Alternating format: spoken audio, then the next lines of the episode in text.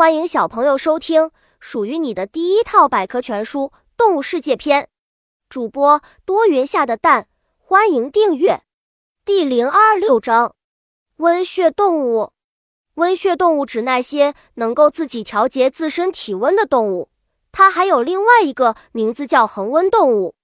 我们人类、鸟类以及包括身边的猫、狗等在内的绝大多数哺乳动物都属于温血动物。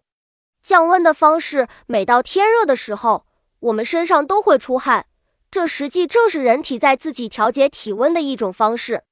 人类还发明了扇子、电扇、空调等来帮助自己降温，而小狗则通过伸出舌头喘息，小猫通过舔舐身体来调节体温。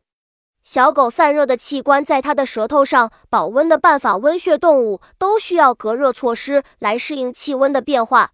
鸟的羽毛和哺乳类的毛皮能保温，人类只有光秃秃的皮肤，于是我们发明了羽绒衣。鲸如何保温？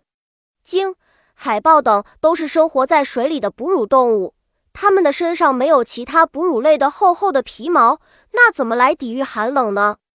原来，鲸和海豹等动物的身上有一层特殊的隔离脂肪层，有着这层保护层，它们就再不怕冷了。鲸的身体里有厚厚的脂肪。本集播讲完了，想和主播一起探索世界吗？